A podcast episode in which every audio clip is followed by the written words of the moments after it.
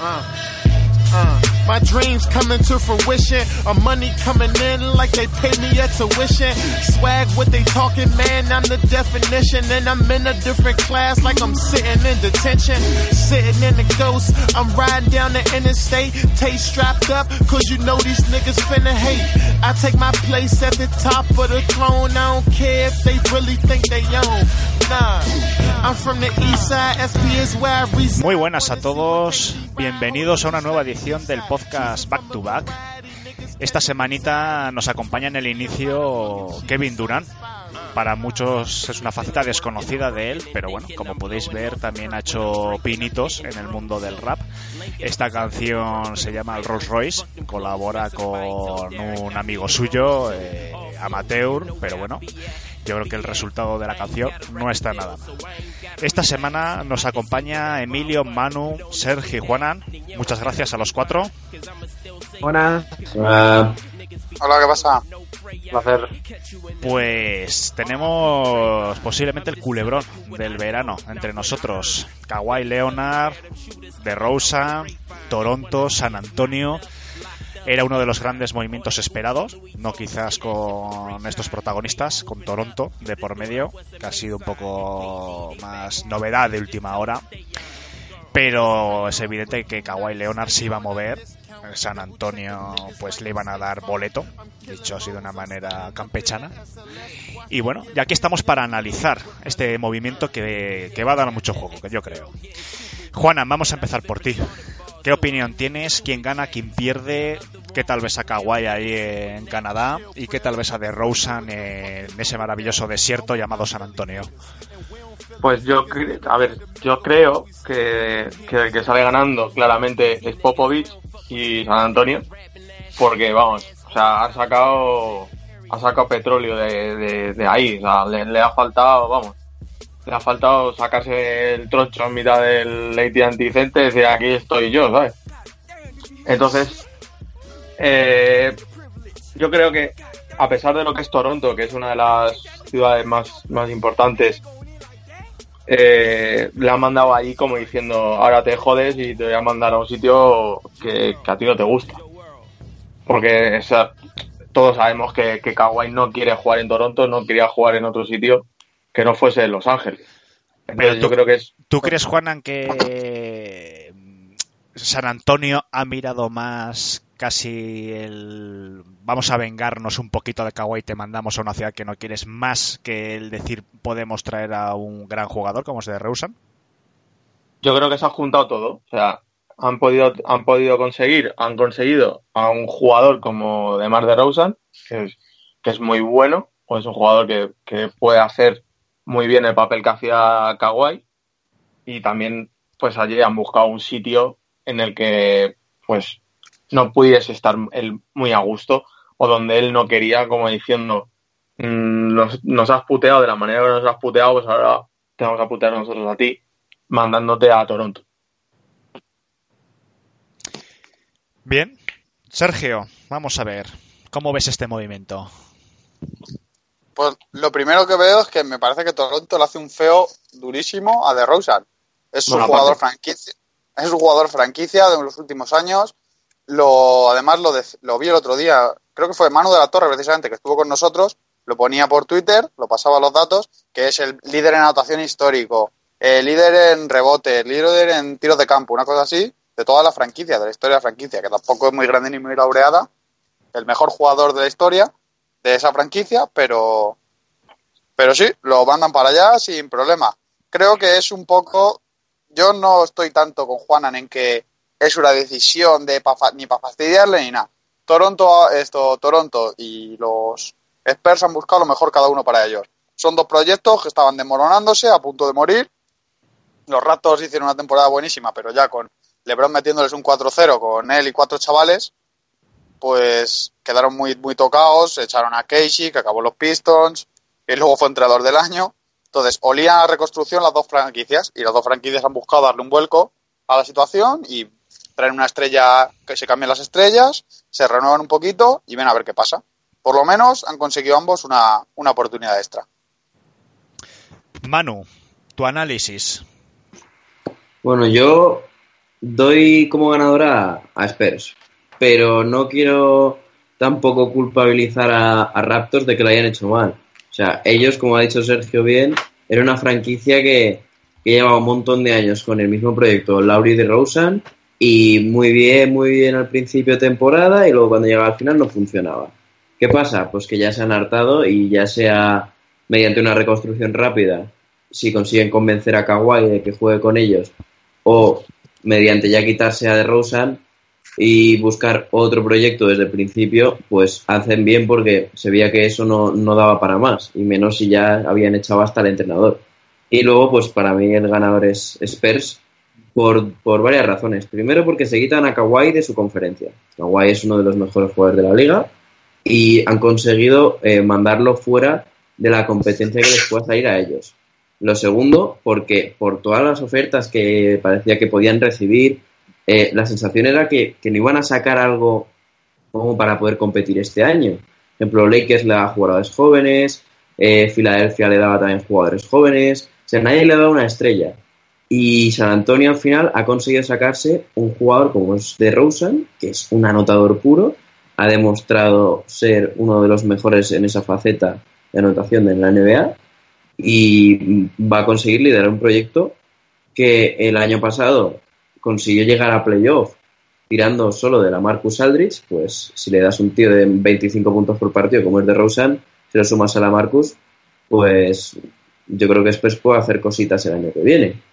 O sea, y a ver si, si la Marcus puede seguir haciendo ese papel que, ha hecho este año de anotador, porque sabemos todos que con Kawhi eh, la Marcus le costaba un poco más anotar, había pasado a un segundo plano y no era el jugador de Portland. A ver si con DeRozan, que juega un poco más exterior, no se choca tanto con él y le da más la victoria aún a estos Spurs por el traspaso. O sea, eso es lo que, yo pienso. Varios factores que le dan a la victoria Spurs en este traspaso que les ha salido muy bien. Don Emilio, vamos a ver. Bueno, buenas tardes. Eh, eh, pues yo la verdad que todavía estoy un poco con el culo torcido por el tema del traspaso. No, no me lo esperaba. Que quedó hace unos días saltó la bomba, ¿no? El rumor de, del tema que estaban negociando y tal, pero yo creía que no iba a llegar a, a nada. Y, buf, analizándolo ya con, eso, con perspectiva y pensando un poco en qué gana cada equipo, yo no lo veo tan desigualado el traspaso. Es decir, como bien dice Sergio, cada equipo busca darle un girito a proyectos que ya que estaban como caducos, ¿no? Que colían un poco a antiguos. Pero realmente creo que unos lo han hecho con más cabeza que otros creo que por un lado Toronto se ha precipitado mucho. Es decir, es verdad que, el proyecto en playoff ha naufragado en los dos últimos años y que LeBron le ha pasado la mano por la cara, pero este año ya no estaba LeBron. Y antes de que se fuera LeBron, o al menos con la, con la sospecha que había de irse a la conferencia oeste, se han cargado a Casey y se han quitado de en medio al emblema de la franquicia, como creo que ha sido Sergio o Juanan, que ha nombrado el tema de que Manu en Twitter, Manuel de la Torre, ha puesto todos los apartados estadísticos en, lo que, en los que Demar era, era líder, y es una auténtica barbaridad. Eso, por un lado es precipitado, también creo que un buen Kawhi motivado y en plenitud física es mejor, mejor jugador que de Rosen, y que el cambio de Danny Jacob Poetel, con, teniendo a Siakam, teniendo a Balanchunas, teniendo a Ibaka, ya son demasiados interiores para la NBA moderna. Y por, el otro, y por otro lado, el tema San Antonio, yo creo que han, se han encontrado con la mejor oferta posible. Yo creo que ni, ni Lakers, ni Celtics, ni Sixers le podían mandar un pack de este tipo, porque ningún equipo estaba, estaba dispuesto a desprenderse de una pieza tan, tan valiosa como DeMar DeRozan, o no la tenían, en este caso Lakers, ¿no? Son jugadores mucho más jóvenes y sin reconstrucción vuelven a tener un proyecto bastante competitivo también me, genera, me genera, no ilusión, sino un poco de curiosidad el tema de rendimiento de la Marcus Aldrich, como bien ha dicho Manu, el tema de juntar a, a Kawhi a la Marcus, a la Marcus por la zona de, en el campo en la que se mueven, quizá podría ser un poco, un poco que se solaparan entre ellos. Y quiero ver cómo, cómo funciona Marcus Aldrich con un exterior anotador, ya que en Portland tuvo a, también a, a Demian Lillard y su rendimiento fue espectacular y además, pues se hacen con un jugador interior como es Jacob Poetel, que le hace, le hace bastante falta. Estaba Pau en, horas bajas, la Marcus que pese a jugar en, la, en, las zonas, en las zonas interiores no, no ocupa lugar de pivo y yo creo que es un de momento sobre el papel creo que San Antonio sale ganando por un poquito, pero que con el rendimiento que den a lo largo de la temporada puede ser un win-win. Bueno, pues mi análisis es básicamente que yo San Antonio lo entiendo totalmente, pero yo creo que a Toronto se le ha ido un poquito la pinza, desde mi punto de vista. Tanto por el entrenador, o sea, echando a Casey, que oye, que bendita la hora porque lo ha repescado los Pistons, y, por el tema de DeRozan. Es cierto que era un proyecto que se estaba chocando, pero se estaba chocando contra un muro llamado LeBron. Es que ahora que LeBron no estaba, yo no veía argumentos objetivos ni tácticos ni estratégicos para haber desmontado todo el equipo. Y además que lo digo de verdad, yo creo que las finales de conferencia estaban a tiro de piedra este año con el proyecto que tenían. Porque si hubiesen perdido contra, yo que sé, contra Washington, contra equipos de estos que estaban entrando un poco ahí apurados a playoff, lo puedo entender, pero, pero chocar contra LeBron es chocar contra LeBron. Entonces, traspasar a tu mejor jugador que acabas de renovar hace dos años con un máximo jugador referente, como bien decís, eh, número uno en prácticamente en todos los apartados estadísticos, mandarle a San Antonio, traer un jugador que, bueno, acabará jugando y yo creo que, bueno, lo hará bien. Yo creo que antes o después Kawhi sabe perfectamente que necesita tener un buen año y, pero bueno, también es una incógnita, lleva un año sin jugar, eh, no sé, yo parte de Toronto no lo entiendo. No entiendo la mentalidad de muchos equipos en la NBA, y, es el resumen de, de, mi punto de vista, de llamar proyecto fallido a un proyecto que está entrando en playoff 4, 5, 6 años consecutivos. Porque la historia de la NBA dice que excepto 7 u 8 franquicias, los demás no ganan ni no van a ganar anillos. Eso es una realidad. La NBA es un sistema que funciona prácticamente por dinastías, por equipos dominantes y los demás a lo que pueden aspirar pues es a semifinales y a finales de conferencia. De vez en cuando te se cuela un Dallas Maverick por ahí, un tal. Entonces no entiendo esa mentalidad de Toronto. Yo creo que San Antonio gana muchísimo porque con DeRozan y con Aldrich tienen un proyecto que bueno, eh, no sé si van a entrar en playoff, pero bueno, van a pelear seriamente por playoff. Y es mi análisis. Y yo creo que Kawhi, pues bueno, que ha habido rumores, yo creo que también, en mi punto de vista, y es una cosa que vamos a comentar ahora, yo creo que desde mi punto de vista hay mucho interés también en malmeter contra él. Es cierto que se lo ha ganado, pero yo creo que está habiendo mucho interés en soltar mucha mierda, en malmeter, en decir estos días que es que no va a jugar, que va a forzar el, banquillo, que va a forzar que tiene una lesión.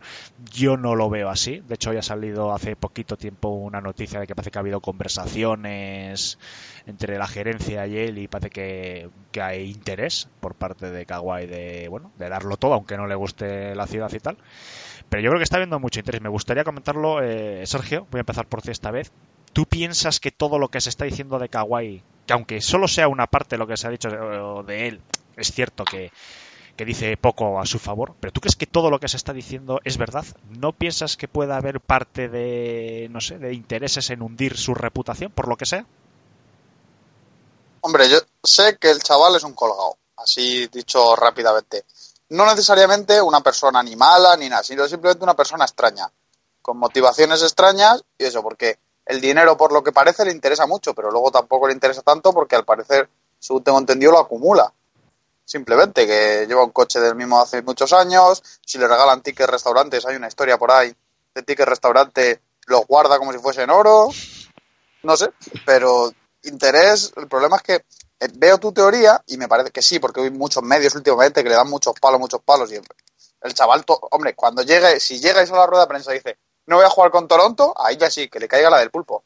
Pero mientras sea todo ahí semioficial, me ha dicho no sé quién, que me ha dicho no sé cuánto, no veo ese palo. Y no sé, pero interés por parte de quién es lo que me falta por ver. Ahí necesito el móvil del asesinato. ¿Quién tendría interés? Claro, ¿quién tendría interés en tumbar eso? ¿Los Lakers para que el año que viene firme gratis? Ah, si es así, está muy bien hecho. No lo sé, no. Los. Sixers o los Celtics sí que veo que los medios de comunicación, pero también es que es verano, no hay muchas más historias aparte de él, ¿sabes? Entonces, una vez lo han fichado, pues ya tienen que sacar a ver si, a ver si al final no juega. Luego si juega, a ver si eh, no está jugando con ganas, no le pasa a sus compañeros. Otra cosa, ya lo hemos convertido en un villano y ya. No, hombre, si estas cosas dan mucho juego, porque si no, ¿de qué vamos a hablar? Claro. Porque siempre podemos hablar Claro, de Draymond Green y de los Pistons. pero- Entonces, por eso. Manu, ¿cómo ves esta historia? ¿Tú piensas que hay intereses o, tú piensas que Kawhi Leonard de verdad es como, como lo están mostrando al público? Es un poco extraño hablar este tema porque mm, un tío que le queda un año de contrato mm, no puede ser que no vaya a querer jugar. O sea, todos los jugadores que conocemos de la historia de la NBA, cuando le ha quedado un año de contrato, siempre se ha dicho que es el año en el que se le ocurra. ¿Por qué? Porque va a buscar un nuevo contrato. Si Kawhi quiere eh, ganar dinero, aunque sea un tío muy extraño y con seguro sticker restaurant como ha hecho Sergio, leches, no va a querer ganar un mínimo. Mira, al pobre Isaiah Thomas no lo debe estar pasando bien. Que hace año y medio decía que iba, que iba a cobrar un máximo, que iba a cobrar un máximo y al final dos millones al año. Eso no es plato de buen gusto para un jugador de la calidad que es Kawhi Leonard. Y a lo mejor incluso le perjudicaría que si él quiere llegar a jugar en Lakers, si esta actitud, ya, ya sea la actitud o, o, que esté otro año sin jugar, a lo mejor a Lakers no le interesa. E incluso a LeBron le, le, puede parecer una actitud que no debe estar en el, en el mismo vestuario que él. O sea, es que le puede perjudicar tanto que yo creo que al final va a tener que jugar quiera o no quiera. O sea, me parece muy extraño y por eso yo creo que todo esto son especulaciones que al final van a llegar a ningún sitio. Yo veo a Kawhi Leonard el año que viene jugando y creo que le va a hacer muy bien a, a, Raptors. Incluso no descartemos que a pesar de lo que ha dicho él, de que va a ir a Lakers el año que viene en la agencia libre, eh, no se acabe quedando. Todos hemos conocido la historia de Paul George, eh, años en Indiana diciendo me voy a ir a Lakers, me voy a Lakers, traspasadme que me voy a Lakers, Oklahoma diciendo me vais a fichar un año, me voy a ir a Lakers en agencia libre y he renovado por cuatro años. Hombre, yo creo que sí, pero bueno, yo creo que eso va a depender de que Kawhi Leonard, por lo que sea, le guste la ciudad y que haga amigas eh, con alguien del equipo. Yo creo que a Paul George lo claro. que más le ha, le ha, pesado, como lo hemos hablado hace un par de podcasts, es, es su, efectivamente es su relación de amistad con Westbrook. Si Leonard, por lo que sea, hace migas con, yo qué sé, con algún jugador. Lowry, que muy majete. Con el gordito Lowry. pues míramente, o, o yo qué sé, o, o con Ibaka, o yo que sé, con uno de estos. Pues bueno, pues hoy a lo mejor se queda, pero no pues lo queda, sé. Pero no lo sé. Yo creo que. Yo creo que. Uy, madre, Emilio, con el micro, que te le voy a cortar. No he tocado nada, ¿eh? Pues no lo sé. Muy mal. Vamos a hacer un crowdfunding y te vamos a pillar un micrófono nuevo. Pues no, lo que estaba diciendo, que yo mi opinión es que Kawhi Leonard tiene un punto de rareza. Por eso a mí me pegaba en San Antonio. Yo sé que hay muchos defensores de San Antonio, pero es que San Antonio lo veo en plan gran equipo, gran entrenador, pero muy secta. Además que San Antonio pega, es una ciudad de que alrededor yo veo pues con muchas cabañas de estas grandes que son sectas. Me pega esa zona. Y yo a Kawhi Leonard le veo mucho en ese rollo de secta, yo qué sé, de adorar a un tío que dice que se van a ir al espacio dentro de 200 años. A mí me pegaba Kawhi en esa mente. Juana. No, Juanan, que tú ves que Kawhi Leonard pueda tener un futuro en Toronto como jugador, como sistema. El sistema, vamos, que me refiero al sistema con el que suelen jugar allí en, en Toronto. A ver, es el, en cuanto a saber si puede funcionar en Toronto o no, creo que este a, a, ahora mismo es, es un debate estéril porque no se sabe cómo va a jugar con el nuevo con el nuevo staff. Entonces, no sabría qué decirte. Que puede, que si puede encajar en la ciudad, pues puede. Pero si es verdad todo lo que se ha dicho de, de que él no quiere, de que él no tal, pues es que no lo sé, es que es hablar por hablar. En cuanto a, a lo de que decías antes de si es una que se le quiere desestabilizar o tal, yo creo que eh, no es problema de él que haya tantas noticias o que, o que sea eh, noticia todos los días. Yo creo que es más problema o más, eh, sí, más problema de, del Kawhi Team, de, que decía Povovich, del, del equipo que, le rodea, de la gente que le rodea, que, que le está asesorando mal. Y que incluso el, el propio el, la, este propio equipo puede, puede estar mandando, mmm, hablando con la prensa o filtrando a la prensa todas, todo esto porque está buscando que Toronto se canse le pague a lo mejor, hagan, le paguen el buyout y, y se pueda ir ya incluso este año a Lakers. Y coincido completamente en lo que dice Manu. Eh, no creo que sea tan tonto de en el último año de contrato no jugar y más queriéndose ir a Lakers que me Pero pare- es- parecería una, tor- una torpeza por su parte el, el no jugar. Eso iba a decir yo, que los Lakers últimamente tienen una gestión más seria que aquella Claro, que le dio ver, y, 20 y- y millones Magic, al Golden. Magic no va a pasar por ahí. O sea, Y LeBron Magic no tampoco. pasar, eh, Magic ni, ni LeBron ni, menos nadie, cabal, ni nadie cabal en Los Ángeles van a, van a pasar por el, por el aro de decir, vale, o sea, vamos a, vamos a traer a este tío que lleva dos años sin jugar o habiendo jugado 12, 13 partidos en dos años.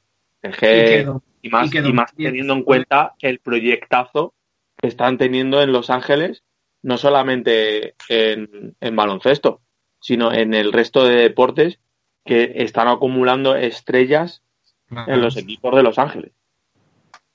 No, y que en 2019 también hay muchísimas superestrellas como para jugártela a un tío que lleva dos años sin jugar. Yo veo lo que, lo que estáis Claro. comentando, que él está buscando un proyecto serio y que ya lo encabeza Lebron, que lo mismo empieza a funcionar el proyecto a lo largo del año.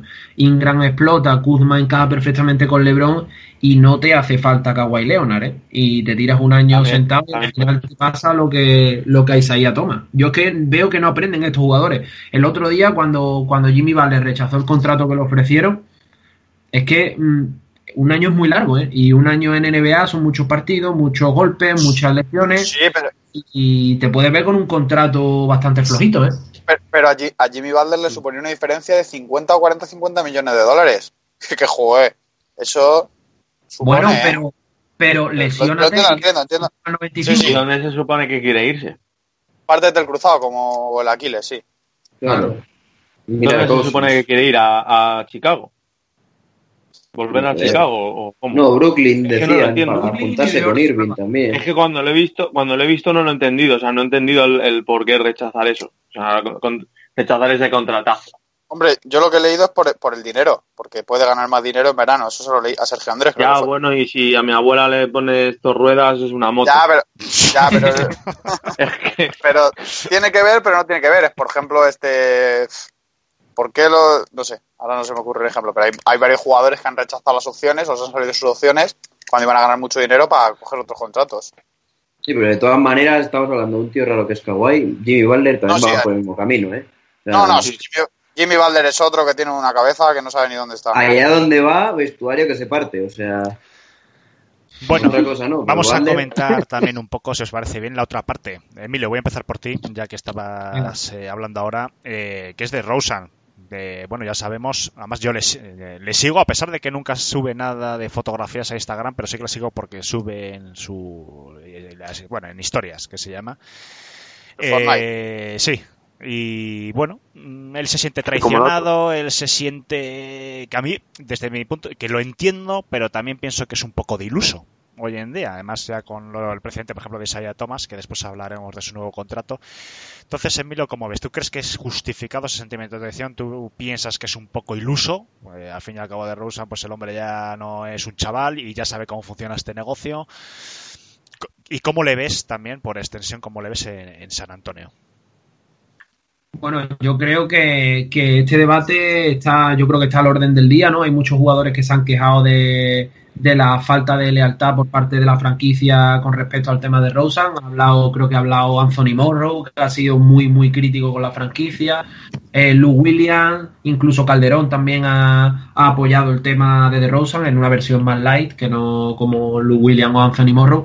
Y yo creo que también es lo que te expones, ¿no? Es decir, una franquicia te da tanto dinero por tantos años, pero es que después tú eres consciente que una vez firmado es dueña de tu futuro. Es decir, tú eres el buque insignia de un proyecto, pero es que por encima de ti está Toronto Raptor, está la gerencia y hay muchas decisiones que tomar.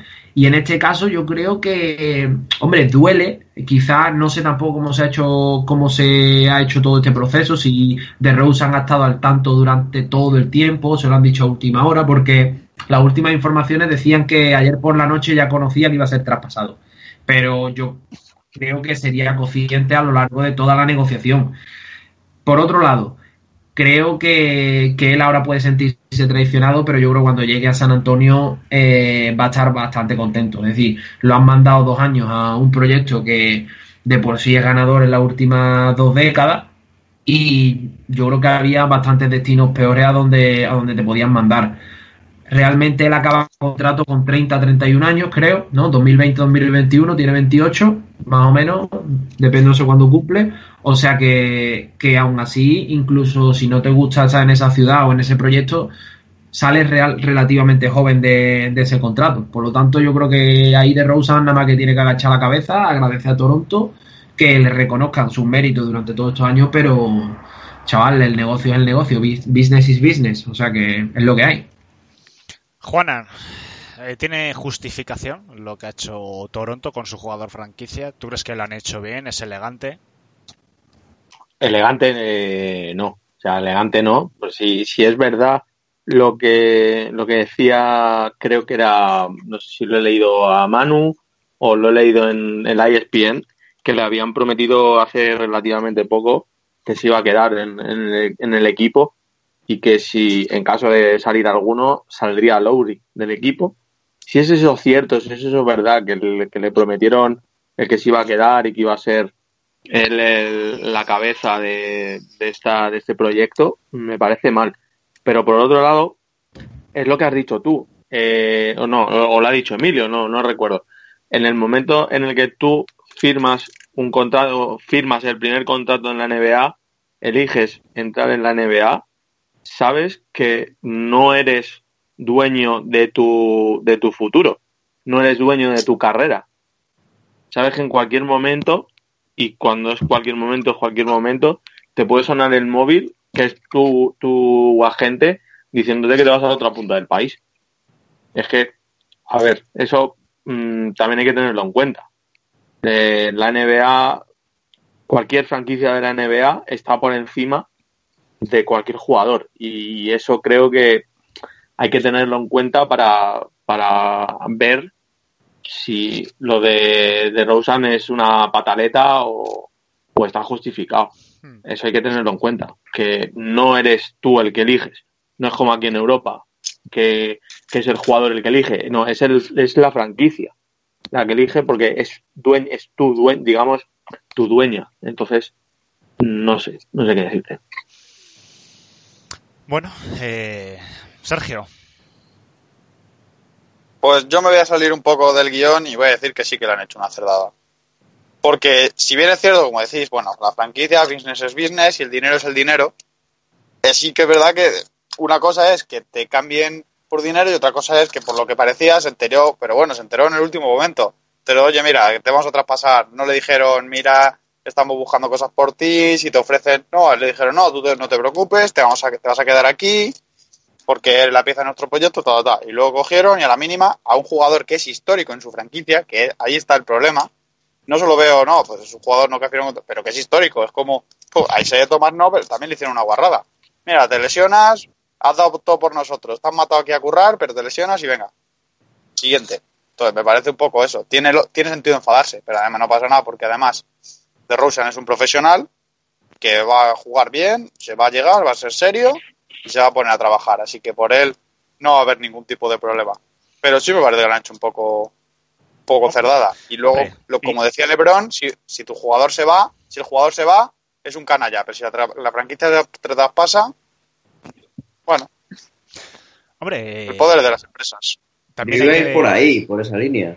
O sea, pero, del, pero de la otra parte. O sea, si, si un jugador eh, puede traicionar a una franquicia, porque una franquicia no puede traicionar a un jugador? O sea, Kevin Durant era jugador insignia, histórico de, de Oklahoma City Thunder y de la noche a la mañana perdió tal contra un State Warriors y dijo, yo me voy. Pero es que no solo que me vaya, me voy contra los que me han ganado y mis rivales de conferencia. Él traicionó a la franquicia y la franquicia en ningún momento va a mostrar enfado contra el jugador.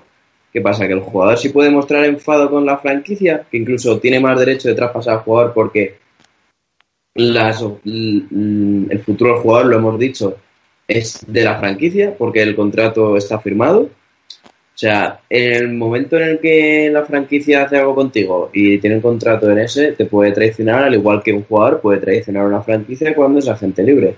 Yo lo veo así de fácil. Tampoco es plato de buen gusto traspasar a tu jugador franquicia, sobre todo para el público de la franquicia que lleva un montón de años viéndolo, no es fácil, pero eso es tiempo al tiempo.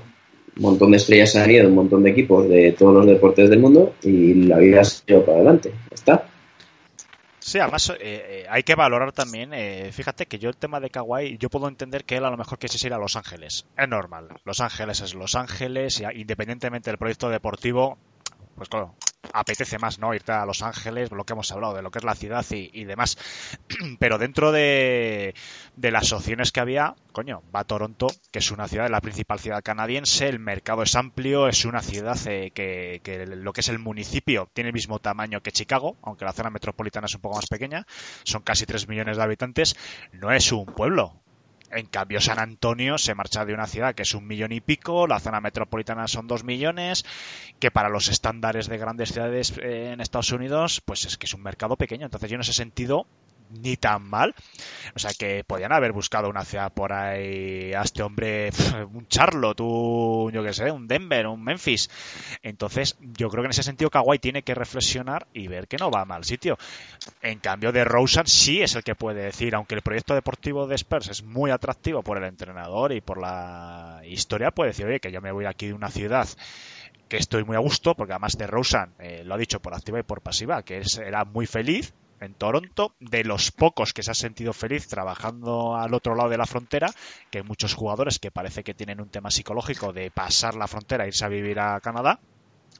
Y yo creo que él, en ese sentido, eh, pierde más en cuanto a mercado. Porque eh, Spurs, a pesar de la historia que tiene, es un eh, mercado más pequeño. San Antonio es una ciudad dentro de lo que es Texas eh, con muy poco recorrido en ese sentido. Las ventas de camisetas eh, internacionalmente no lo sé, pero en Estados Unidos no venden demasiado tampoco, sobre todo desde que se marchó, bueno, desde que acabó la época del Big Free. Ese tío pierde de Rosen. Yo creo que Kawhi antes o después cuando reflexione, si es que tiene tiempo para reflexionar solo, sin que moscas cojoneras le estén comiendo el oído todo el día, si él reflexiona solo, yo creo que se tiene que dar cuenta de que podía haber sido peor, de que se va un equipo que puede hacer algo, sobre todo en la, conferencia este tal como está ahora sin LeBron. Y bueno, eh, ya lo veremos hoy, a ver, porque esto al fin y al cabo lo acaba diciendo el tiempo, a ver que, cómo les va a los dos equipos. Y bueno, y si os parece bien, pues eh, damos momentáneamente carpetazo a este tema y seguimos comentando un poquito las noticias. ¿O queréis comentar algo más? No os dejéis nada en el tintero, que después no dormís. A mí me había, no me había dado cuenta, ¿puedo, Sergio? De, sí, sí, dale. De una cosa que había dicho Juanan. Eh, lo de que Kawhi esté provocando un buyout y que le deje eso eh, cobrar el contrato de este año que tenía y así irse por un mínimo a los Lakers y ayudar a la franquicia de Lakers a poder haber fichado todo lo que han fichado. O sea, es una posibilidad. fíjate lo que te voy a decir. Yo creo que antes le deja a Toronto en el banquillo los 82 partidos. Hombre, te lo digo de, la franquicia. Claro, claro, eso depende de las franquicias, pero a lo mejor, yo que sé, Toronto no le tiene interés en estar con una química no, es que yo, ahí, que pueda perjudicar. le dan una copa y a secar el sudor. No creo yo que en Toronto sean tan tontos de, de, de, tener a un tío como Kawhi Leonard sentado en el banquillo. No, pero no por eso, sino por fastidiar la química también. La, la, química del equipo. Jodiendo la química del equipo, estando con... Porque todos hemos estado en un en un vestuario alguna vez y todos sabemos que si hay, alguien que está mal, te contagia. Una manzana tantos, días, tantos partidos, tantos viajes, tantos... O sea, porque en la vida de jugador de la, de la NBA estás todo el día arriba para abajo, si no estás entrenando jugando estás en un avión y si no tal. Tener un compañero que no quiere jugar Mm, al final la, química se jode y no creo yo que Toronto, la gerencia de Toronto permita eso. Pero yo creo que a mí me da la sensación de que antes de haber hecho todo este traspaso, algo han tenido que tantear a Kawhi No creo que lo hayan hecho totalmente a ciegas. Algún WhatsApp, algún mensajito de oye, Algún que, que ya que vienes para acá, por lo menos joder lo mejor posible. Yo estoy convencido de que algo. no Yo creo que no lo han hecho a ciegas. Yo creo que hay muchas cosas A ver, que si es sí un, que se profe- si es un no. profesional, si es un profesional, juega. Pero es Kawhi Leonard. Ha hecho todo Eso este es- año como si fuera un profesional. Es que no, eso voy a decir yo, no es un profesional. Sí, Bueno, sí. que estábamos diciendo que, que no lo sé. Yo creo que Kawhi algo han tenido que tantear y, y dicho en serio, yo si soy la gerencia y por lo que sea me viene en ese plan, yo te digo que, vamos, le digo, mira, no te voy a dar ni una mopa, una toalla y te vas a dedicar a secar el sudor de cuando se caigan. Va a ser el, mo- el mopero mejor pagado de, de la NBA, no me jodas. De la historia. De la historia de los Joder, deportes. madre mía, por Dios. Pues, sé, pero- ¿Qué contrato tiene? 27, me parece que eran, ¿no? No, 18. 18. Nah, pero insisto, yo Vamos. creo que yo estoy convencido eh, de que va a jugar y que lo va a intentar hacer lo mejor posible. Después él tiene su opción de jugador y él mirará a ver si le interesa quedarse, marcharse, pero bueno, oye, eso ya es otro tema que se verá o en febrero, evidentemente, según cómo hayan ido los cuatro o cinco primeros meses de temporada. También Toronto tiene la opción, oye, de traspasarlo y de ver qué opciones tienes en función de cómo haya jugado, de su química con el resto de compañeros y de staff técnico. Me estoy imaginando un traspaso que, madre mía, me, me- me da algo. Pues un Brandon Ingram por Kawhi Leonard para. No, no, no, no, no. No, no, no. El Lonzo Ball por Kawhi Leonard. No, pero no les interesa teniendo a Lowry. Le da algo, le da algo al padre. Le da no a le- mocha al hombre. Ahora ha salido, ha salido hace nada una noticia de que, que ha, que ha hablado el hombre. Que dice que LeBron que no es que no es decisivo o no sé qué. Es que es tonto, Ay. es que ese hombre La guerra que que- va a dar contra LeBron, ya verás. Ha, ha dicho que él, va, que él le ganaba en uno para uno, ¿eh? Vale, yo- Pero Yo- yo, creo que es todo Claro, cachondeo. o claro, sea, claro. él cuando habla sabe que es un personaje y las cosas que dice pues van a cachondeo. Sabe Pero- que la gente no las toma en Pero serio. ahora que estamos hablando de química, y ya bueno, vamos a hilar con otros temas, eh, y vamos a comentar si queréis esto el tema de un poco de Lakers. Yo sí que creo que es un poquito medio coña, pero yo también pienso que a Lebron esas gilipolleces no le hacen gracia. Yo creo que en parte eh, toda esa mierda, con perdón de la palabra, va a influir a su hijo. Yo creo que su hijo eh, no va a tener ese carrerón que se pronosticaba y uno de esos handicaps va a ser, aparte del tema físico y de que quizás no era tanto como que se decía, yo creo que va a ser su padre y yo no descartaría que el día de mañana, si su padre no acaba cerrando la boca, le acaben o traspasando o quedando pues en el ostracismo de los banquillos de la NBA. Yo creo que su padre debería cerrar la boca si quiere pensar en el hijo. Ya se ha visto que los hermanos no valen un cagarro, no le quieren en la NBA y yo creo que no les quieren precisamente por su padre. Yo no le que- quieren ni en la liga ni en la liga lituana le van a querer en la NBA. Efectivamente, y yo creo que No, Lonzo Ball ni en ninguna liga. respeto hacia la liga han tenido que lituana, crear ¿sabes? ellos. No, no, efectivamente. o sea, el padre ha dicho, mira, eh, no quieren a mis hijos en ningún sitio, pues me creo aquí una pachanga. Y es así. Y yo creo que Lonzo Ball le va a pesar. Y, y- y LeBron James no creo que tolere a una mosca cojonera, porque después hay que ver que este señor también va al Staples a ver los partidos, que después monta sus shows, después monta sus historias cuando van con el micro los periodistas a decir tonterías, y eso es día tras día, día tras día, no lo sé, no lo sé. Lebron le, Lebron le parte el boquino. En, cua- en una de estas tonterías suyas le parte la boca. No, pero No. Le- LeBron va En donde mitad, en Magic. mitad del staple. ¡Pum! Eso es en fácil. la Le- boca. No, pero- LeBron donde va Magic y le dice, mira, macho, que eh, estoy aburrido de escuchar a este tío. Y encima su hijo no es lo que se decía. Y Alonso Ball se le traspasa por ahí a, yo que sé, a un Charlotte. O, Oye, a Toronto, a Toronto. o a Toronto con Es parece, parece que lo estoy diciendo de coña, pero no, o sea, lo digo muy en serio, ¿eh? Que, que yo creo que podría pasar y no sería tan descabellado. Yo no lo veo tan descabellado. Hombre, si consiguen traspasar a Lauri antes de, de eso, pues todavía. Pero no creo que teniendo a Lauri. Pero ¿tú crees que se Van van a quitar a a Alonso. a Lowry y a De Rosa en la misma temporada? Habiéndose cargado a Casey hace dos meses. Precisamente por eso. Aunque cargarse el- con. cargarse aunque el con- proyecto. Claro. Cargarse un proyecto que te, ha- que te ha durado, que te has tardado tanto en montar un proyecto Todo. medianamente competitivo, cargártelo en dos meses. Por eso Todo mismo, esto- hay que empezar de cero. Si Depende- terminas con el proyecto, terminas de una. Porque El si GM, no vas a el- estar el ahí. general manager de Toronto es uno de los mejores general managers de la liga. Yo no le veo, no veo Sí. a ese tío capaz de cargarse el proyecto en dos meses.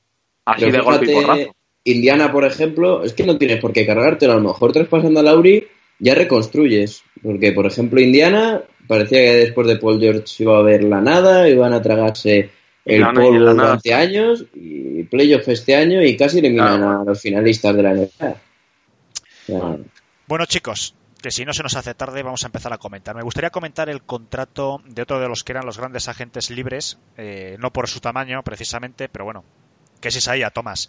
Ha firmado por chiquitín. eh, Por el chiquitín ha firmado dos millones, algo que parecía impensable hace pues un par de temporadas. Y bueno, me, vamos a comentar un poquito por su futuro y bueno, Manu, ¿Cómo ves el futuro de Isaiah Thomas? ¿Tú piensas que este hombre puede remontar, puede volver a demostrar eh, lo que demostró en su momento en Boston? Pues precisamente me haces la pregunta a la que yo deseo contestar, porque yo soy muy fan de Isaiah Thomas, todavía tengo su camiseta de Boston en el armario y la sigo sacando. Y yo sé que, yo sé qué jugador es, eh, yo sé qué características tiene para la NBA, sé el talento que tiene, porque no es normal un jugador de esas características, de ese físico, eh, haya hecho lo que hizo ese año. Eh, yo creo que es un jugador con mucho talento que le ha perjudicado la lesión, pero precisamente por no premiar su físico, yo creo que el talento lo sigue teniendo y lo que necesitaba no era irse a una franquicia como Denver, sino a una franquicia en la que mm, le dieran los minutos y, la- y el protagonismo que tuvo en Boston, por lo que precisamente se hizo grande. O sea, en Boston cuando llegó no había ninguna estrella en el equipo. Estaba Smart, estaba Olinik, estaba Salinger, estaba Bradley, poco más. O sea, no había ningún anotador puro. No había nadie que le diese a Boston 25 puntos por partido.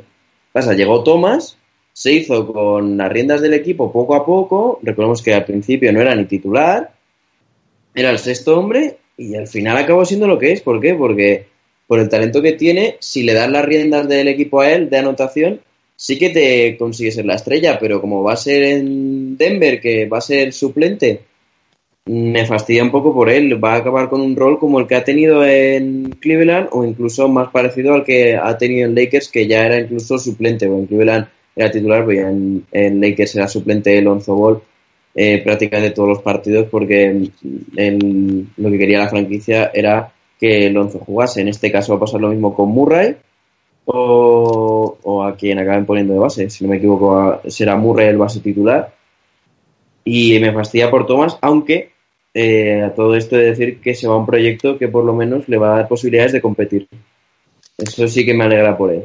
Así que tiene una cara oscura y una cara alegre el, el traspaso de Thomas, pa- visto desde un fan de Thomas. Hmm. Sergio, ¿cómo ves este movimiento? Eh, ¿Tú crees que era la única opción que teníais ahí a Thomas de, bueno, de remontar? Yo creo que el tema del dinero a él ahora mismo no le preocupa demasiado. Yo creo que Thomas lo que quiere es recuperar prestigio y de- sobre todo pues de cara al próximo año. ¿Tú crees que era su única opción? ¿Era la mejor opción posible? ¿Tú crees que no habrá tenido más ofertas? Hombre, para empezar, creo que el, el problema que está teniendo Thomas en todo, en todo este proceso suyo de caída al olvido, o por lo menos a la parte baja de sueldos en la la NBA, es que no ha tenido todavía tiempo de recuperarse bien de la lesión. Él se lesiona a mitad de la temporada cuando juega en Boston, hace ya dos temporadas, o temporada y media. Fuerza para jugar playoffs, ta, ta, ta, pimba. Se descubre que tiene una lesión en la cadera, que está forzando, y tiene que operarse, no sé qué, ale, a la calle, lo traspasan.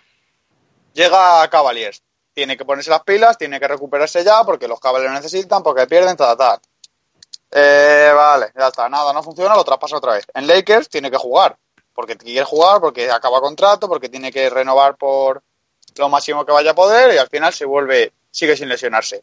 Creo que este año le vuelve a perjudicar igual el contrato de Nuggets, que él tendría que buscar un, aunque sea, yo que sé, que lo ofreciesen 5 millones en dos años o lo que fuese. Creo que un contrato de un año a él no le beneficia nada porque va a volver otra vez, vuelve otra vez de una lesión, forzará otra vez y otra vez no llegará a recuperar el nivel. Se rumoreó durante tiempo que Orlando, ¿verdad? Para mí era el Sí, ideal.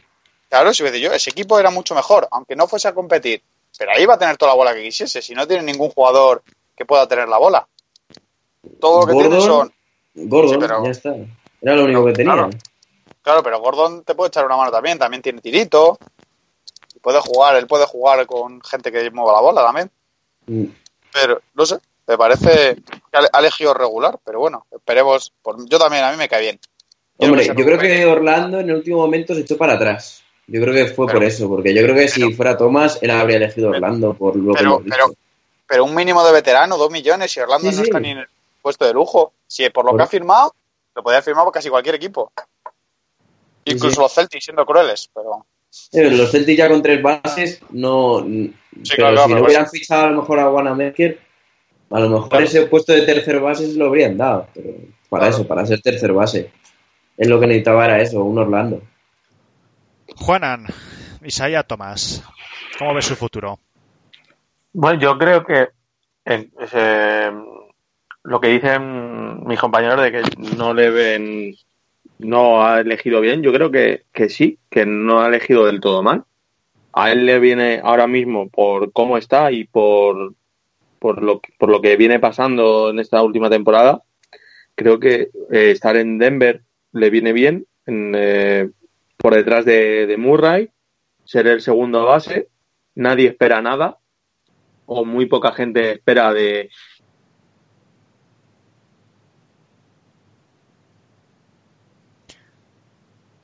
Juanan, ¿Juanan?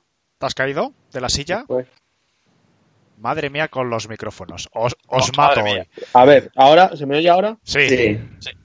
a ver que digo que, que lo de que no creo que nadie nadie confíe en que Thomas ahora de la noche a la mañana haga un temporadón como, como el que hizo hace un par de años entonces yo creo que le viene muy bien este este proyecto y yo creo que es lo que justo lo que lo que él necesita es estar en una en una plaza de segunda hacer una buena faena para el año que viene pillar un contrato medianamente medianamente bueno Emilio, a ver, Isaiah Tomás, este hombre, ¿cómo le ves? ¿Tú crees que ha acertado yéndose a Denver?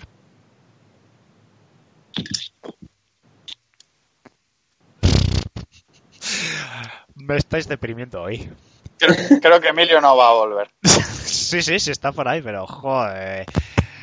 Bueno, pues oye, voy a dar mi opinión, ya que soy el único que queda. Yo creo que Isaías Tomás está en una, compli- en una situación complicada y si chupa mucho banquillo, yo creo que puede aspirar a ser un gran sexto hombre. A mí es la impresión que me da. Oye, hablando de esto, yo lo veía muy bien en Pistons, Isaiah Thomas. Joder, pero lo que pasa que en Pistón, ¿qué, qué hueco le buscas?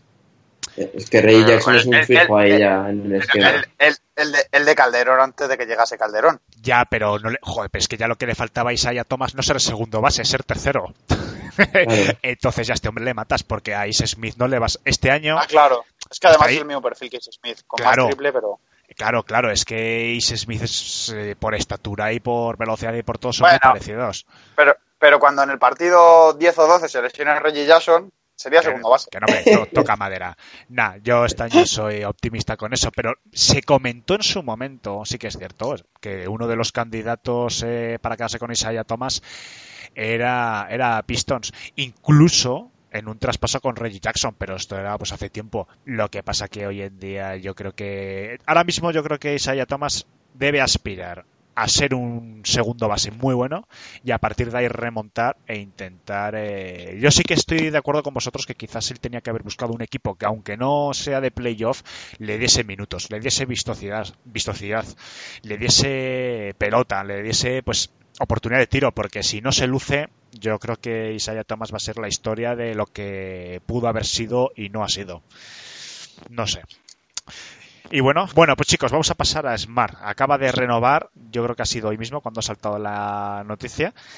Mm. Eh, yo sé que había muchas ganas. Eh, a mí Smart, eh, todo el mundo sabe que no es mi jugador preferido, pero bueno, ¿cómo lo veis vosotros? Que seguro que sois más fan de él que, que yo. Manu, tú mismo. Pues me encanta que dejen dónde empezar esto porque todo el mundo sabemos que Smart es el alma de los Celtics.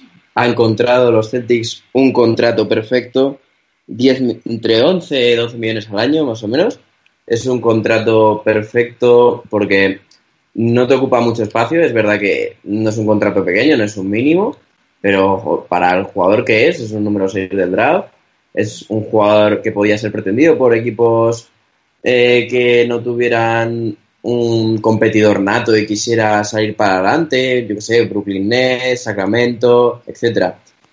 Podía darle a lo mejor más, 20 millones al año, a lo mejor un poco locura, como Jabari Parker, que fuera por un poco corto, un, un, eh, periodo corto, pero yo creo que eso sale muy bien y además porque en caso de que a los Celtics eh, se habla de que tienen mucho contrato alto cuando tengan que renovar a Brown y a Tatum, el contrato de Smart es un contrato muy traspasable, eh, porque no es muy grande, o sea que son todo pros este contrato y le veo muy bueno para, para la franquicia y que son cuatro años más de Smart eh, con Stevens. O sea, son todo ventajas para Boston y para el propio Marcus Smart que yo, yo mismo no le veo fuera de un banquillo con un entrenador tipo Stevens.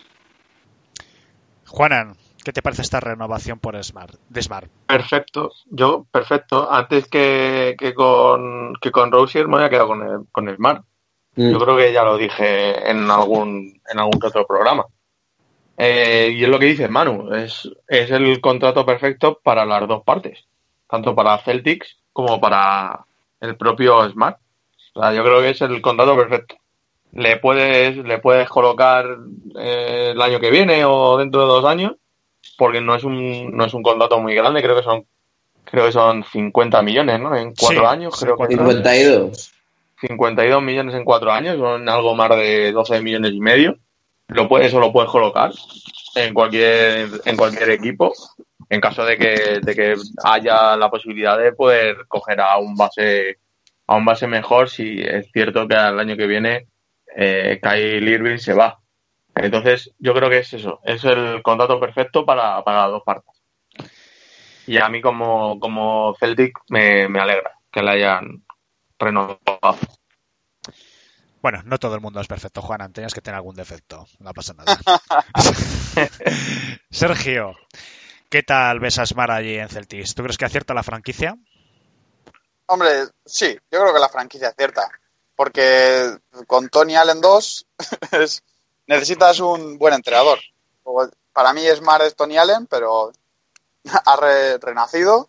Mismo tipo de jugador, pero igual que Tony Allen, muy decisivos. No tienen por qué ser el jugador que más puntos meta ni el que más pases dé para ser completamente decisivo. Es un perro de presa, te coge, te defiende a LeBron si quiere y te puede defender a, pues yo que sé, un base potente tipo Westbrook o algo así, Y- sin ningún y problema. a pivot incluso. Un tío para, por Ah. ejemplo, echarla, echarla Ben Simmons, que es importante eso, porque es el, el rival preferiblemente histórico que va a tener este en esta etapa los Celtics, para echarle a Kyle Lowry, para ese tipo de jugadores, entonces va a ser muy versátil, a un contrato muy bueno. Para mí, no sé si Smart quizá hubiese podido conseguir algo mejor en otro lado, pero preferió quedarse. Para mí, un pelín bajo, incluso para Smart. No por nada, sino porque jugadores de ese perfil hay muy pocos y tiene que... Alguien le hubiese podido ofrecer dinero, pero igual que Capela, quedarse el último del mercado significa que no va a salir dinero. O no mucho, por lo menos. Y vamos a terminar hoy hablando de, de Carmelo Anthony. Hay rumores, yo creo que están avanzados, porque ya hay varias fuentes que lo dicen, de un posible traspaso eh, a Atlanta eh, por Schroeder y bueno, imagino que habrá secundarios involucrados y quizás alguna ronda, no lo sabemos todavía. Pero bueno, parece que suena mucho. Parece que Atlanta pues le cortaría y Carmelo pues acabaría como, como agente libre, pues no sé si para Houston o para Lakers o para donde fuera. ¿Veis este movimiento factible? ¿Lo veis bueno para ambas partes? ¿Es Redder, eh, eh, no sé, es el- me cuesta pensar porque un jugador eh, que ha sido tan titular ¿no? en Atlanta marchar además a, Oklahoma City que en Oklahoma City eh, tienen muchas cosas pero es que hay un tío eh, que es vamos base indiscutible entonces cambiaría totalmente su rol entonces analizando un poco las dos partes primero Melo y después a Redder allí en, en Oklahoma ¿cómo veis este traspaso? Sergio empezamos por ti Pues yo lo veo raro para empezar. Porque a no ser que le den una ronda alta de draft o una ronda futura o algo que tenga por ahí Oklahoma, no entiendo muy bien qué gana Atlanta con todo esto. Porque a Rueder se lo pueden comer con patatas, que ellos, a ellos se los trae floja porque van a estar dos, tres, cuatro años seguro siendo últimos, penúltimos de su división y de su conferencia. No, no acabo de ver muy bien qué gana Atlanta. Tampoco acabo de ver muy bien qué gana, qué gana Oklahoma, porque sí que es verdad que gana, gasta 10 millones menos, que supone un ahorro considerable, pero quitártelo con un buyout o con una stretch te supondría aún más ahorro. Entonces, no entiendo muy bien. Así que sí que me cuadraría muy bien si se metiese un tercer equipo que diese algo, se quedase a Rueder y a cambio diese una ronda de draft, yo que sé, un tipo, por estoy, yo que sé, tipo Orlando, por ser que necesite base, algo así. Puede ser. ronda que Hago, hago una reflexión, Sergio, y me la comentas tú y ahora eh, Manu y Juanan. ¿Puede ser que exista esta opción porque ningún otro equipo esté dispuesto a tragarse a Melo? Sí, por supuesto, pero además Atlanta para poder comerte ese contrato sin tener que pagar unos mínimos y poder hacerle buyout, tienes que tener un espacio. No me sé muy bien esa norma. Y de los pocos equipos que lo tienen, yo creo que es Atlanta. Creo que tiene Atlanta, Brooklyn o equipos de este estilo. Entonces sí, perfectamente posible que eso sea porque nadie quiere comerse a Velo, porque mira, un tío con 28 kilos que además causa problemas en el vestuario y que ha demostrado que no está a su mejor nivel, no lo quiere nadie. Manu, Yo creo que es perfecto para las dos partes. O sea, lo que hemos dicho de que nadie quiere a Melo, eh, necesitan traspasarlo Oklahoma. Y el otro equipo, el único equipo que queda en el mercado que quiere traspasar a un jugador sí o sí es Atlanta, por la petición de Redder. Entonces han encontrado ahí a Melo eh, un futurible. ¿Qué pasa? Yo no entiendo que saca Atlanta de provecho si consiguen a Melo y dan a Redder, incluso tenían que dar a Muscala, pues lo que quería Oklahoma. Y no sé qué saca de provecho si das dos jugadores y no recibes nada más que jugador. Ahí tiene que haber rondas. eh, seguramente la ronda sea del tercer equipo implicado, que sea el que consiga Redder. Entonces ahí ya sí que cuadra, porque el tercer equipo implicado no, no creo que dé ningún jugador, porque ya están las plantillas muy cerradas. E incluso lo que no esté cerrado se consigue por vía agencia libre, los pocos jugadores que faltan. Entonces, el único, el único, o sea, el tercer equipo daría esa ronda que le saldría rentable a Atlanta conseguir a, Carmelo y dar a los dos jugadores como son Redder y, y eh, Muscala. ¿Qué pasa? Ese tercer equipo eh, obtendría a cambio de la ronda a Denis Redder. Eh, un futuro, eh, yo creo que el único equipo que puede haber, como hemos dicho antes, es Orlando, con el tema Thomas, es un equipo sin base, un equipo sin estrella, salvo Gordon. Eh, creo que el perfil de Redder, un perfil que es anotador, quieras que no, el, el año que se fue Tig, tomó, mucho peso el Redder, no sé cuántos puntos por partido hizo, pero creo que estuvo en torno a los 15. O sea, está bien para un jugador joven además. Yo creo que a Orlando le vendría muy bien, a cambio de una ronda, que la dieran protegida, claro, porque es un equipo que está en reconstrucción. Entonces, una ronda protegida, se la juega Atlanta a, que salga bien esa ronda protegida, a cambio de dar a Redder. Incluso poder quedarse a Melo, porque por poder pueden. Juanan, ¿cuál puede ser el destino definitivo de Melo? Aparte de comentarnos un poco el traspaso, que evidentemente Melo no se va a quedar Atlanta. Houston, Lakers, ¿por cuál te inclinas tú? Yo por Houston, fíjate. Yo por Houston, porque a pesar de, de la mala relación o de la posible mala relación con, con Mike D'Antoni después de lo de eh, New York Knicks, eh, han estado reunidos.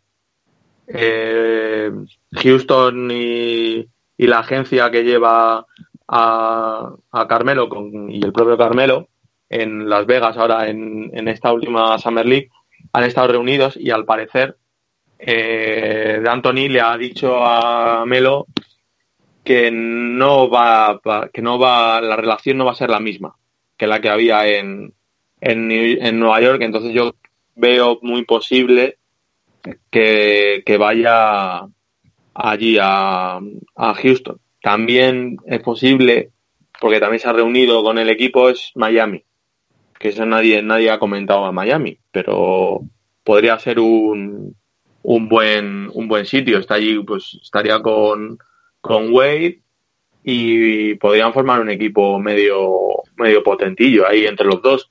Porque yo creo que todavía le queda baloncesto a, a Carmelo.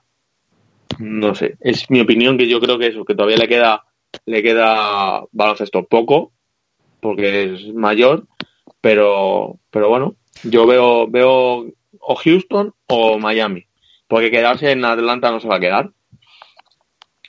Y no sé, Hombre, yo, Eh, pero de eh, quedarse en Atlanta no depende de él, depende de la franquicia. sí, sí. Bueno, sí, porque tiene playero, porque tiene. Opción de tirar el traspaso. por eso, por eso digo que no creo que Atlanta se le quede, se quede con él. Mm. No, hombre, lo, lo porque normal porque es cambiar, que... cambiar el Redder por el Redder por, por Melo y una, en una franquicia que está tendiendo, o que, ten- que, que tiende a, a que este año va a ganar 10 partidos, no creo yo que, que se queden con un tío como, como Carmelo. Hombre, lo- Más que lo- nada por la reconstrucción Yo- y porque, y porque si, si quieren hacer realmente esa reconstrucción o, o creen en la reconstrucción, no van a coger a un tío de, de 30 y muchos, como es Carmelo. Yo creo Sí, que sí. Carmelo va a autorizar la operación si Atlanta le garantiza eh, precisamente que le cortan. O sea que yo creo que Claro. tiene que haber una conversación decir, oye, yo lo autorizo, no pongo pegas en base a su cláusula a ti traspaso, pero evidentemente a Atlanta le corta y a Melo pues ya se le abren, se le abren Claro, las que ese tema, ese tema tampoco se ha hablado, que él tiene, tiene el veto. Mm.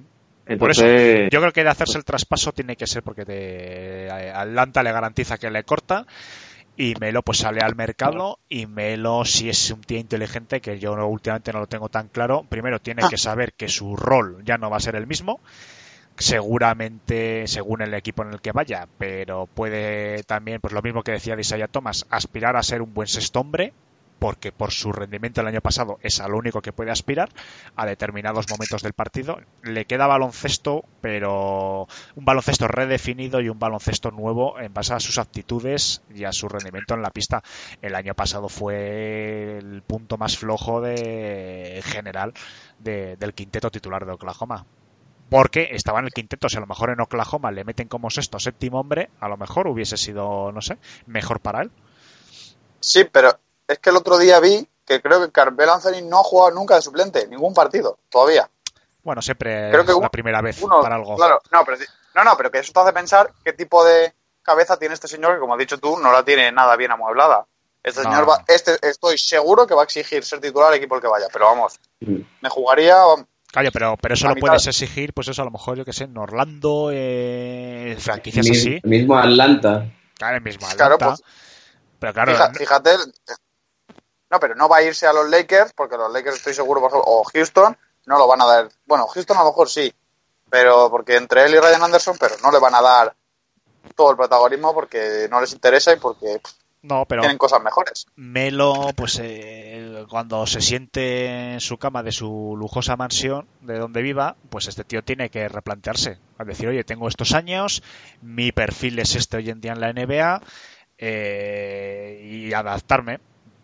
Él perfectamente sabe, porque lo tiene que saber, que si va a un Houston o va a un Laker o va a cualquier equipo con opciones serias a llegar a playoff o incluso a unas finales de conferencia, sabe que su papel ya no va a ser el de titular. No debe de ser porque no está rindiendo como titular.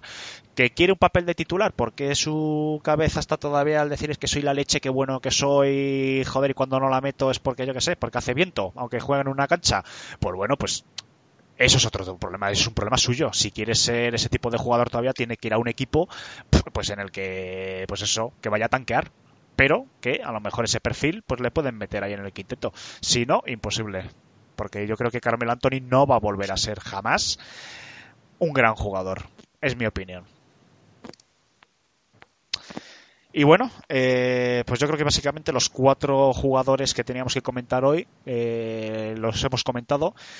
Y bueno, quiero aprovechar para decir a nuestros oyentes que en los próximos programas vamos a seguir teniendo novedades, entrevistas muy jugosas, eh, bueno, y que estamos muy contentos. Yo creo que hablo en nombre de todos los que estamos hoy aquí y de los que no han podido venir, de las audiciones que hemos tenido, eh, que para nosotros es un gran logro. 400 y pico el programa de Pepe, el otro día con Manu 200 y algo. Entonces estamos muy muy satisfechos. Yo creo que tenemos muchas novedades. eh, estamos dando mucha cañita últimamente al Twitter.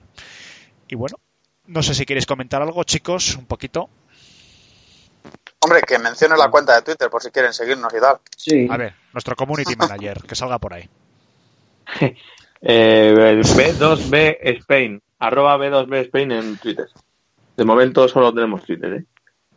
Sí, momento. ya no- nos haremos Instagram algún día para sacarnos fotos nuestras íntimas.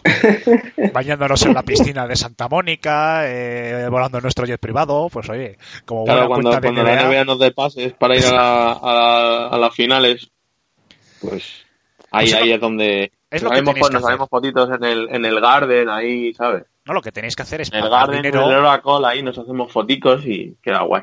Oye, en el podcast somos unos cuantos, somos ocho. Joder, pues ponéis cada uno un dinero y decís, Mira, ve- vamos, vamos el, el director y el productor y a los demás que le den por culo. bueno, y si no así, llega, pues solo el claro. director, no pasa nada. Cobar, ya te mando fotos de salir, Juanan.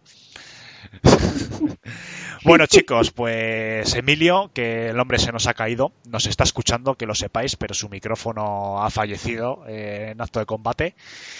Y, pero bueno, le quiero agradecer también que está aquí. La próxima jornada seguro que está. Y bueno, Manu, Sergio, Juanan, muchísimas gracias a los tres por estar aquí. A ti. La, la próxima semanita volvemos a grabar y digo que tenemos muchas novedades. No os perdáis los próximos capítulos. Muchísimas gracias y esto va a seguir avanzando porque estamos tremendamente ilusionados y además que creemos firmemente en este proyecto. Pues sin más, muchísimas gracias a todos y hasta la próxima. Adiós.